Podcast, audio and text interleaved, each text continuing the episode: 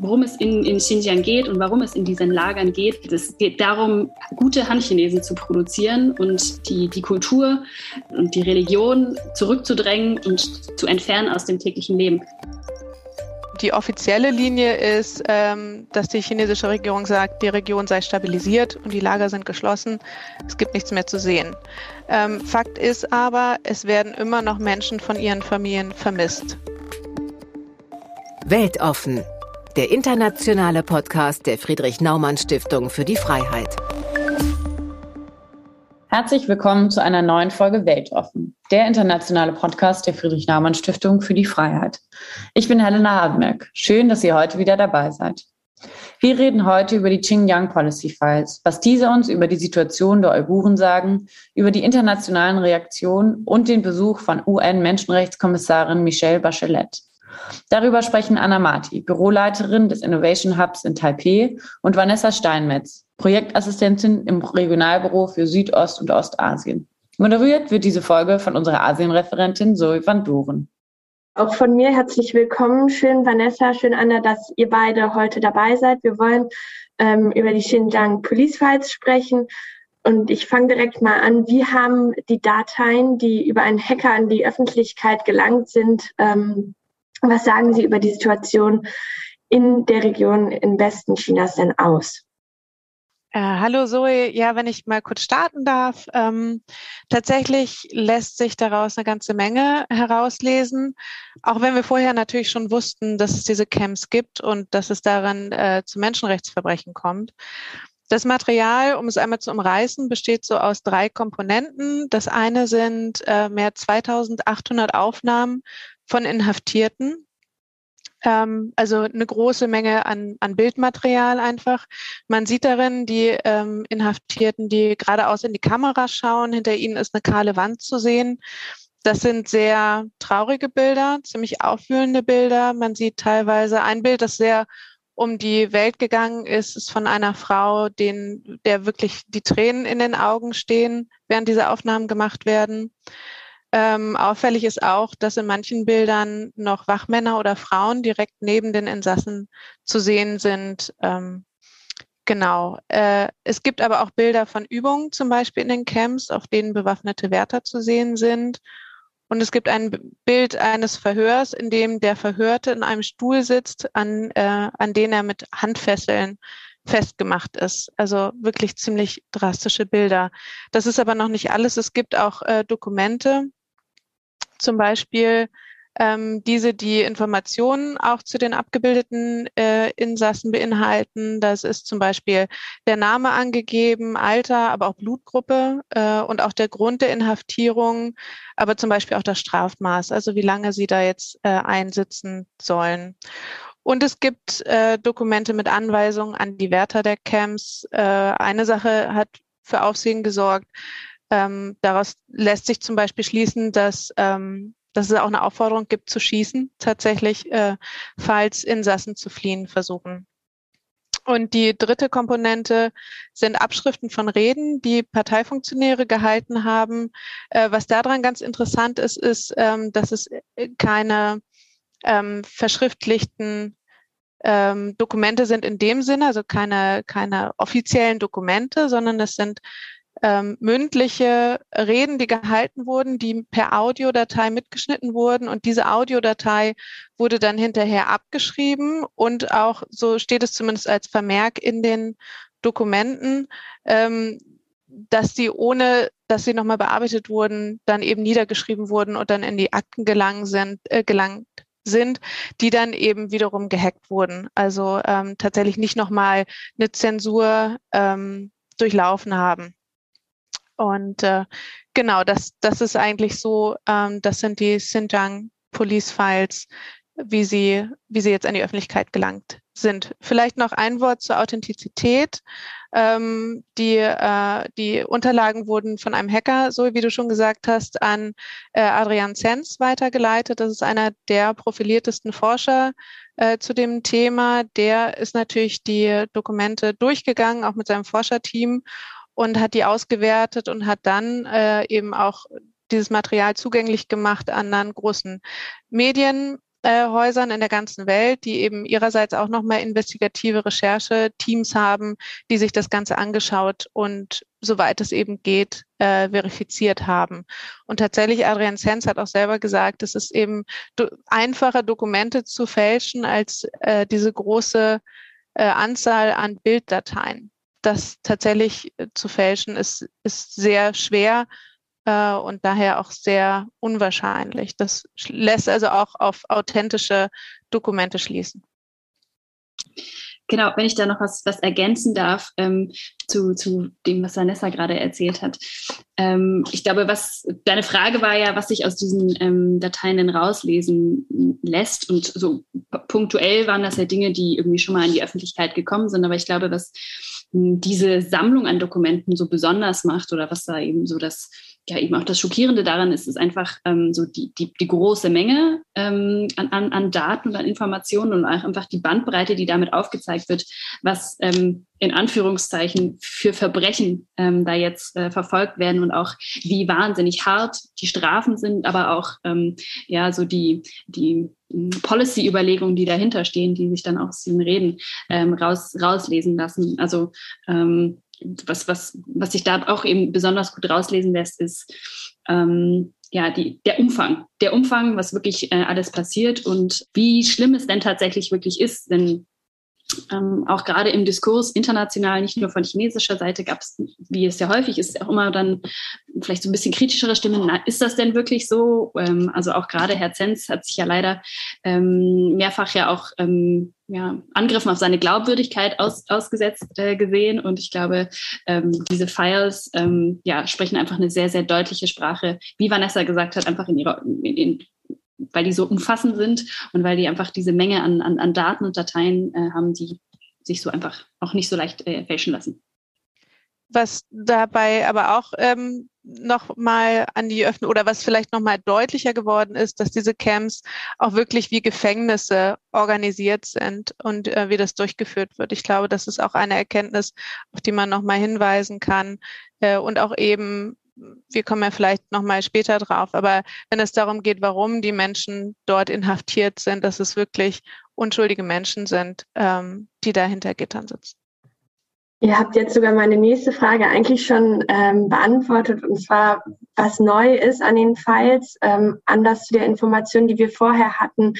Deswegen würde ich direkt einfach mal weiterspringen mit der Frage, dass ähm, viele der Daten ja von 2018 sind. Ähm, hat sich die Lage seitdem wohl verändert?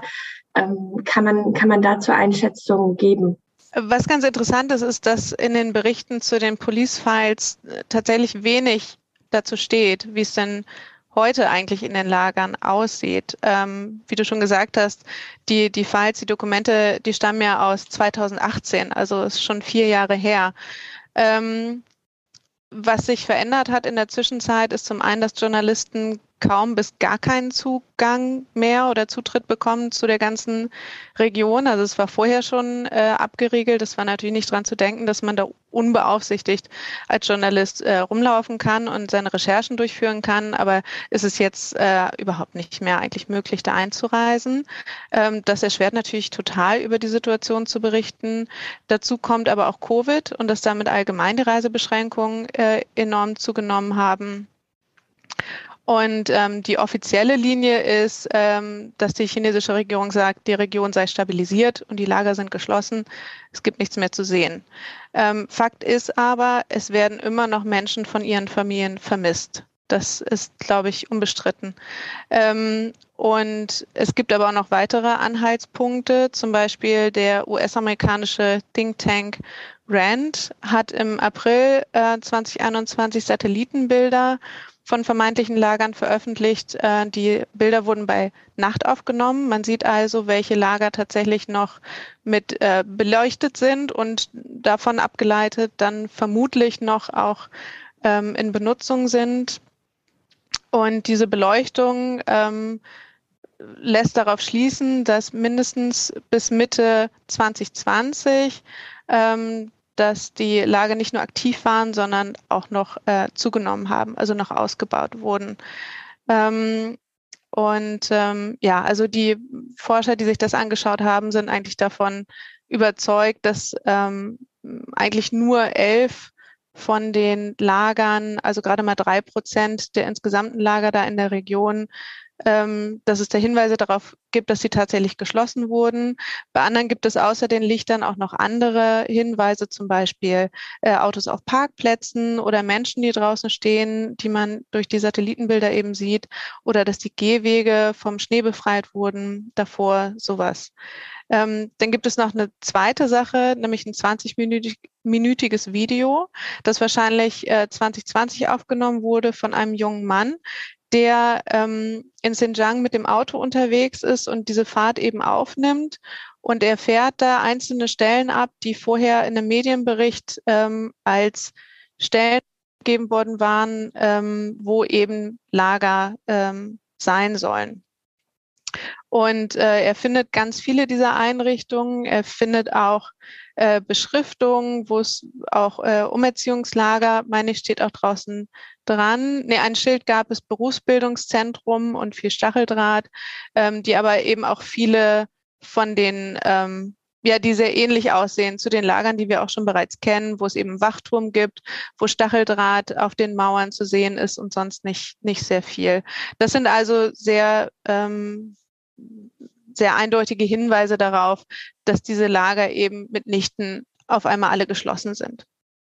Anna, du hattest gerade schon ähm, darauf angedeutet, dass es, äh, dass man auch Gründe findet, warum Menschen in den Camps gelandet sind, warum sie festgenommen worden sind. Vanessa, ähm, vielleicht kannst du uns da, du hast gerade schon sehr bildlich erzählt, was die Files ähm, uns zeigen, aber vielleicht kannst du uns da auch noch ein, zwei Beispiele geben. Ähm, ich, ich, würde anfangen mit äh, einem, einem Beispiel, was ich sehr, sehr eindrücklich fand in, in seiner Absurdität äh, und, und in seiner, in, in der, ja, in seiner Absurdität und darin, wie, wie hart ähm, die Strafen für äh, in Anführungszeichen Vergehen sind. Also äh, in den Files wird äh, ein Beispiel genannt von einem, von einem jungen Mann, der illegal in einem Fitnessstudio trainiert hat. Ähm, persönlich frage ich mich, was, was das heißt. Also hatte er keine Karte, hat sich irgendwie reingeschlichen ähm, und wurde deswegen äh, zu zehn Jahren Lagerhaft verurteilt. So, also für, für, ich weiß nicht, im, im, im Beamtendeutsch würde das, glaube ich, dann heißen, Erschleichung einer Leistung. Das ist so, wie wenn man schwarz fährt. Also, ich weiß nicht, in Deutschland bezahlt man dann dafür 40 Euro äh, für, für, das, für das Erwischtwerden beim Schwarzfahren. Und äh, da ist die Konsequenz eben äh, zehn Jahre Lagerhaft. Äh, es gab ein anderes Beispiel von einer Person, die hm, in der Vergangenheit religiöse äh, Schriften studiert haben soll ähm, und irgendwie ähm, ein, ein, ich glaube, eine Sprachnachricht irgendwie dazu verfasst haben soll. Und diese Person wurde zu 20 Jahren verurteilt. So. Ähm, und das ist einfach also natürlich gerade auch aus unserer, aus unserer liberalen Sicht, wo wir sagen würden, naja, wenn ich mich mit äh, Religion ist Privatsache und ähm, wenn ich mich damit auseinandersetzen äh, äh, möchte, dann ist das, äh, muss das von der Religionsfreiheit und von der Meinungsfreiheit gedeckt werden. Das ist in China nicht der Fall, ähm, grundsätzlich nicht. Und aber gerade wenn es eben um, um die muslimische Religion ähm, geht, ist das in China eben schon länger viel, viel strenger auch. Und 20 Jahre Lagerhaft für eine Sprachnachricht über einen religiösen Text. Also das zeigt einfach, wie unverhältnismäßig ähm, diese Strafen sind. Und eigentlich ist unverhältnismäßig da auch gar nicht das richtige Wort, weil es gar nicht darum geht, eine Strafe für ein, ein Vergehen zu, ähm, zu, zu verhängen, sondern es geht darum, die Leute einzusperren und wegzusperren und umzuerziehen und ähm, sie zu guten Handchinesen zu machen. Äh, und da braucht man eben einen Vorwand. Und ich, ich finde diese, ja, die, diese Files und die, wie gesagt, Vergehen und die, die zu, zugehörigen Strafen zeigen das sehr deutlich, ähm, dass das das eigentliche Ziel ist. Ja, absolut. Die Unverhältnismäßigkeit springt einem quasi entgegen, ähm, wenn man sich das so ein bisschen anschaut. Wobei meistens ähm, Grund unknown, also unbekannt ähm, bei den Bilddateien steht, aber eben auch Streitanfang, Störung der sozialen Ordnung. Anna hat ja gerade auch schon Beispiele gegeben. Ähm, ich habe mir ein Bild angeschaut von einem 16-Jährigen, da stand dann auch dabei emotional instabil und unruhig. Ähm, also es ist ja eben völlig unverhältnismäßig. Ähm, der Vorwand ist, äh, Terror eindämmen zu wollen oder vorgreifen zu wollen. Ähm, aber das lässt sich zumindest aus dem, was aus diesen ähm, Dokumenten hervorgeht, ähm, wirklich nicht in Einklang bringen. Also es passt einfach wirklich nicht zusammen. Was bedeuten denn diese Erkenntnisse für die wirtschaftlichen und die politischen Beziehungen zur Volksrepublik und ähm, vielleicht gerade auch für deutsche Unternehmen, die in der Region ähm, auch ansässig sind? Annalena Baerbock ähm, hat bei einem Telefonat mit dem chinesischen Außenminister Wang Yi ähm, relativ deutliche Worte auch ge, äh, gefunden. Sie hat ihm gesagt, ähm, dass es äh, mit den Xinjiang Police Files neue Beweise für sehr schwere Menschenrechtsverletzungen in Xinjiang eben äh, geben würde und äh, sie fordert eine transparente Untersuchung. Sie sagte außerdem, die Menschenrechte sind ein grundlegender Bestandteil der internationalen Ordnung und Deutschland setzt sich weltweit für ihren Schutz ein.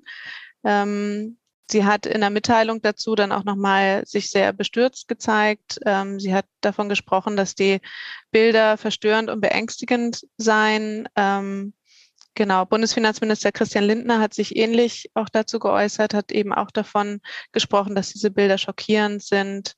Ähm, ja, das, was Deutschland, was aus Deutschland nicht kommt, ähm, was die US-Behörden schon länger ähm, benutzen, ist der, äh, ist der Begriff Genozid. Der fällt hier in Deutschland noch nicht, in den USA dagegen schon, wenn darüber gesprochen wird. Genau, und auch auf der, auf der Wirtschafts-, äh, auf, auf der wirtschaftlichen Ebene oder auf der Ebene der, der Beziehungen zwischen den beiden Staaten ähm, hat das natürlich ähm, ja, dementsprechend schon auch ähm, eine, eine Relevanz bekommen. Vanessa hat eben das, ähm, das Zitat von, von äh, der deutschen Außenministerin ähm, ähm, gebracht. Mm, und äh, auch die Ampelkoalition, die, die Ampel geführte Regierung hat natürlich auch grundsätzlich eine andere Einstellung gegenüber China und tritt da ähm, ähm, deutlicher auf. Und auch das zeigt, glaube ich, dieses, dieses Statement gut.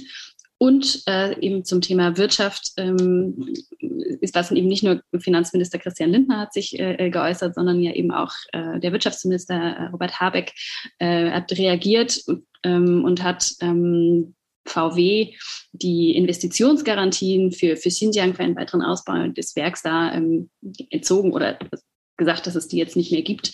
Und ähm, auch das war, da war, fand ich die, die Reaktion sehr interessant darauf, weil es da äh, beiderseits von wirtschaftlicher Seite war man ein bisschen dupiert, also das fand man nicht so gut.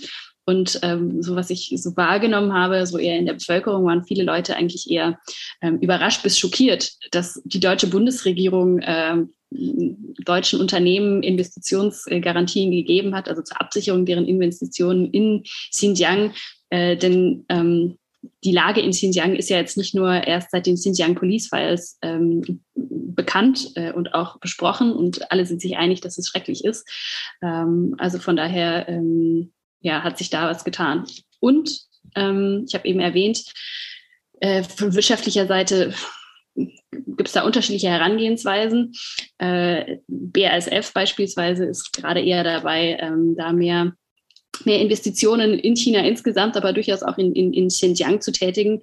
Die Reaktionen auf die Police Files waren von den beiden Unternehmen, also BASF und VW, dass man gesagt hat, na, bei uns gibt es keine Zwangsarbeit und das, das könne man sicherstellen. Ähm, ohne, da würde ich ein bisschen Fragezeichen äh, dahinter stellen. Vielleicht kommen wir nachher auch gleich noch zu, zu ähm, zum Besuch der UN-Menschenrechtskommissarin, die gesagt hatte, dass sie die Möglichkeit hatte, mit Leuten zu sprechen ohne Überwachungen. Ähm, und da stelle ich genauso ein Fragezeichen dahinter, wie wenn, wenn ähm, wenn VW und BASF sagen, sie können sicherstellen, dass in ihren Werken in Xinjiang keinerlei Zwangsarbeit gibt. Dann würde ich direkt mal auf die internationalere Ebene gehen und eben zu dem Besuch von Michelle Bachelet, der UN-Menschenrechtskommissarin, die ja kurz nach den Leaks ähm, China besucht hat und eben auch die Region Xinjiang. Wie sah der Besuch denn aus? Ähm, ich würde kurz äh, so ein bisschen den, den Kontext auch noch dazu geben. Ähm, der Besuch, der war von langer Hand geplant und das war für die UN ähm, auch sehr wichtig äh, in dem Sinne, dass ähm, seit über 17 Jahren ähm, keine, kein Menschenrechtskommissar, keine Menschenrechtskommissarin mehr in China gewesen war. Und man hatte sich schon lange bemüht, äh, nach China zu kommen und eben auch nach Xinjiang, Xinjiang zu gehen. Demgegenüber stand ähm, auch die ganze Zeit, und da gab es auch ähm, eben Druck von Seiten der Zivilgesellschaft, die Frage, ähm, was kann so ein, ein Besuch, was kann so eine Untersuchung denn überhaupt, äh, denn überhaupt bringen? Und das war ein langes Ringen.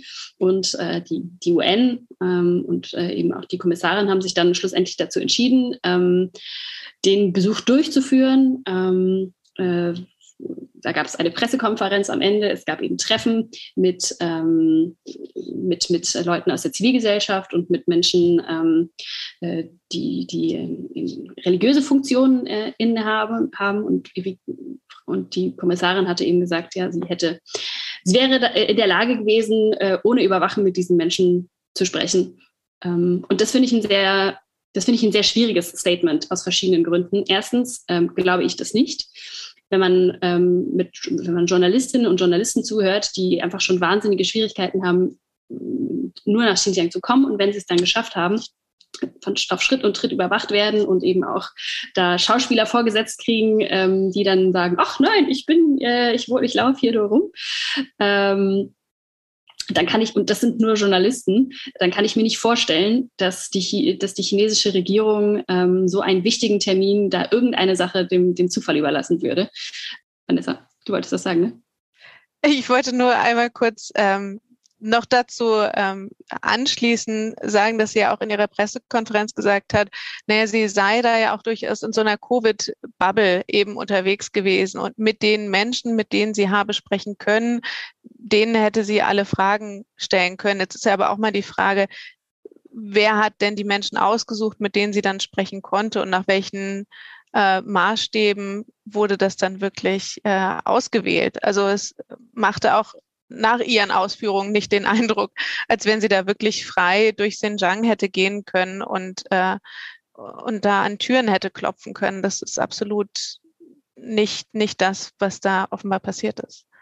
Das war aber auch, glaube ja, ich, klar von Fall. Anfang an. Es hat auch niemand erwartet.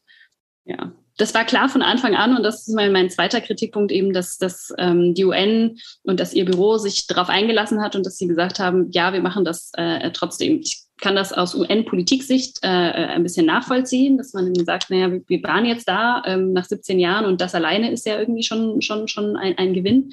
Man darf auch nicht vergessen, ähm, die UN ähm, finanziert sich durch, durch Beiträge von den Mitgliedstaaten und die, und die Volksrepublik China äh, hat seit, seit Jahren ähm, nimmt sie da eine stärkere Rolle ein, indem sie eben mehr, mehr Geld reinbringt, äh, mehr ähm, Stellen finanziert, äh, schaut, dass da mehr, mehr Leute auf wichtige Stellen kommt. Und auch das, ähm, ohne jetzt im, im Büro äh, der Kommissarin äh, zu sein, kann ich mir auch, auch vorstellen, dass auch das einen, einen Einfluss darauf gehabt haben könnte, wie, wie, ähm, wie die Entscheidung dann da schlussendlich ähm, gefallen ist. Ähm, genau ich möchte noch ein Wort verlieren zu, zu dieser Pressekonferenz. Ähm, auch das sehe ich äh, sehr, sehr kritisch. Ähm, was mir aufgefallen ist, dass in dieser Pressekonferenz hat sie äh, das, das Wording geändert. Also am Anfang war die Rede von einem, von einem äh, Untersuchungsbesuch, äh, Investigative äh, ähm, Research, und dann äh, war plötzlich nur noch die, der, der, die Rede von einem High-Level-Visit. Ähm, ich mich auch gefragt habe, hat sie unterwegs gemerkt, dass sie da an der Nase herumgeführt wurde, im Sinne von, dass sie einfach ähm, ein wundervolle Propagandafoto ab abgegeben hat. Es gibt so ein schönes Bild von ihr, wie sie mit dem äh, mit Wang Yi, ich glaube, sie machen so den Fistbump. Ähm, ist natürlich Propaganda Gold. Ähm, und mein zweiter Kritikpunkt ist, dass in ihrem Statement, was sie da äh, in dieser Pressekonferenz eben abgegeben hat, hat sie ganz häufig ähm, Worte und Begriffe benutzt, die äh, in der chinesischen Propaganda auch genutzt werden. Also ich, ne, wie gesagt, Constraint und äh, internationale Politik äh, in der UN, man in ihrer Position ist es vielleicht schwierig, alles zu sagen. Aber ähm, indem sie auch von Terrorismusbekämpfung spricht und dass die Chinesen darin besser werden muss, äh, legitimiert sie dieses Argument und unter, unterstreicht sie dieses Argument, dass es darum ja eigentlich gehen würde. Und das tut es aber nicht worum es in, in Xinjiang geht und warum es in diesen Lagern geht. Es äh, geht darum, gute Han-Chinesen zu produzieren und ähm, die, die Kultur ähm, und, und, und die Religion ähm, zurückzudrängen und, und zu entfernen aus dem täglichen Leben. Und wenn man über, wenn man über Terrorismusbekämpfung spricht, dann ähm, verharmlost man das und tut der ganzen Sache also wirklich keinen Gefallen. Und deswegen gab es ja auch sehr berechtigt, wie ich finde, man hört das vielleicht schon, äh, heftige Kritik auch an diesem, an diesem Besuch. Genau, also es gab, glaube ich, international Journalisten waren entsetzt, äh, Aktivisten waren entsetzt von diesem Statement, was sie abgegeben hat, von dieser Pressekonferenz. Wie du schon gesagt hast, das Wording war unmissverständlich das, wie man es auch eigentlich äh, von chinesischer Seite erwarten würde. Ähm, dann die nächsten Ausführungen, sie hat ganz viel ähm, Positives auch angemerkt, das darf man ja durchaus, aber äh, das stand schon fast in keinem Verhältnis mehr zu dem, was sie anerkannt hat, was auf anderen Feldern in China gerade alles gut läuft. Zum Beispiel angeblich, dass es um die Frauenrechte ähm, immer besser steht, wo, wo man auch ein Fragezeichen dahinter setzen kann. Aber davon mal ganz abgesehen hat, äh, war es wirklich sehr, sehr dünn zu dem, was sie zu ihrem eigentlichen Besuch gesagt hat. Sie dann auch noch sogar Ausführungen zu Tibet gemacht und, und zu Hongkong und wirklich ganz viele Dinge, die man eigentlich jetzt nicht also die man da jetzt nicht erwartet hat und ganz wenig von dem, was eigentlich kommen sollte. Ähm, ich fand fast noch schlimmer, wurde es dann auch noch bei der ähm, Pressekonferenz, eben als die Fragen der Journalisten auch zugelassen wurden. Das einzige Mal, dass sie wirklich sehr offen gesprochen hat, äh, fand ich, oder wo, wo man sie dann auch wirklich überzeugt hörte, ähm, war nach der Frage, wie es dann äh, in den USA überhaupt um Menschenrechte steht. Äh, und da hat sie eine lange Ausführung gemacht zum Thema, zum auch wichtigen Thema natürlich ähm, äh, Diskriminierung ähm, von Schwarzen in der, in der US-Bevölkerung über den Fall George Floyd und so weiter. Aber es gehörte einfach nicht dahin. Das war nicht not the time, not the place. Ähm, es sollte um Xinjiang gehen und was sie da gesehen hat und selbst auf die Frage, ähm, inwieweit jetzt das Xinjiang, das sie besucht hat, von dem abweichen würde, was in der westlichen, in den westlichen Medien gezeigt wurde, hat sie nur erzählt von einer Ausstellung, die sie in einem Hotel gesehen hat, zu dem, ähm, wie Terror in der Region äh, eben zur Destabilisierung geführt habe und so weiter. Also sie hat nichts zu den Menschen da gesagt. Ähm, es war wirklich beschämend und ähm, ja, selbst, selbst wenn man sehr niedrige Erwartungen hatte, wohl wissend darum, wie schwierig es wirklich ist, da vor Ort zu recherchieren, äh, unabhängig unterwegs zu sein, ähm, hat sie diese tiefen Erwartungen also wirklich nochmal untertroffen. Es klingt wirklich so, als hätte sie, wäre sie genau in die Propagandafalle ähm, Chinas getappt und hätte mit ihrem Besuch auch mehr Harm als Good ähm, getan. Um, ähm, in dem Zusammenhang steht es vielleicht auch, dass sie vor ein paar Tagen keine, also angekündigt hat, keine zweite Amtszeit anzustreben. Sie hat keinen Grund genannt, aber der internationale ähm, Aufschrei war ja dann doch sehr groß. Ja, das ist ähm, ein bisschen schwierig. Ähm, das, also es war klar, dass äh, im September ihre erste Amtszeit oder dass im September ihre Amtszeit auslaufen wird. Und sie hat sich hinterher so eingelassen, dass sie gesagt hat, sie hat schon vor dem Besuch ähm, ihrem, also Bescheid gesagt und auch den Entschluss getroffen, aus privaten Gründen ähm, nicht noch eine weitere Amtszeit anzustreben. Es ist natürlich ist ne, ist die Zeit irgendwie kurz nach diesem Besuch und nach der Kritik an ihr und dem Besuch ähm, bisschen komisch. Auf der anderen Seite ist es auch schwierig, ähm, ihr jetzt quasi vorzuwerfen, dass sie, dass sie lügt. Also ich finde, ähm, das muss man jetzt erstmal so hinnehmen. Sie wird keine zweite Amtszeit äh, antreten. Das ist ja vielleicht auch angesichts dessen, was da passiert ist, ganz gut. Ähm, die Gründe kennt am Ende nur sie selbst. Wenn wir jetzt ein bisschen in die Zukunft blicken, was müsste denn jetzt international äh, oder auch seitens Europas vielleicht passieren in Reaktion auf die Leaks?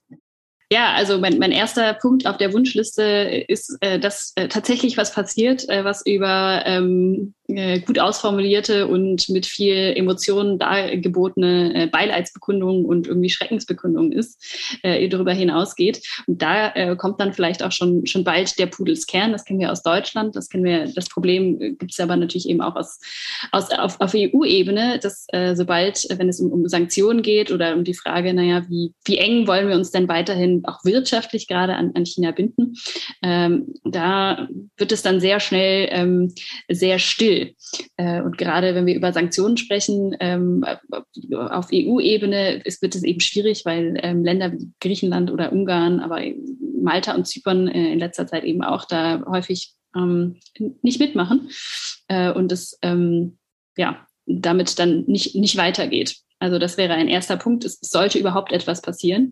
Ähm, wenn ich meine Wunschliste aufmachen darf, äh, was, was ich mir sonst noch wünschen wäre, ist, ähm, ist äh, der, der Punkt Verantwortung, ähm, Lieferkettengesetz und Menschenrechte. Äh, deutsche Firmen haben auch eine Verantwortung. Ich fände es richtig und wichtig, ähm, dass sie sich das auch eingestehen. VW und BASF sind äh, die Firmen, die ich eben schon mal äh, genannt habe, die auch äh, da in großen äh, Stile in, in China ähm, investieren. Und ähm, da würde ich mir wünschen, dass es da ein, eine, ein ehrlicheres Assessment darüber gibt, wo man sich befindet ähm, und was das heißt. Und ähm, Vanessa, hast du vielleicht noch einen dritten und einen vierten Punkt für die Wunschliste? Ich kann mich dir eigentlich nur anschließen. Ich finde auch das Thema Zwangsarbeit in Xinjiang und Transparenz und Verantwortung deutscher Firmen ein, ein sehr, sehr wichtiges Thema. Das finde ich auch noch viel deutlicher angesprochen werden muss und wo es auch noch weiter nach vorne gehen muss. Äh, ansonsten ist auch immerhin schon mal anzumerken, dass es gut ist, ähm, dass wir jetzt auch schon aus der deutschen Politik eben von der Ampelregierung auch deutliche Worte hören. Das geht natürlich auch noch deutlicher, aber es ist zumindest ähm, schon mal besser, als es viele Jahre vorher äh, gelaufen ist. Ähm, insofern, ja, aber natürlich ist es immer, es muss auch was passieren, es darf nicht bei Worthülsen bleiben.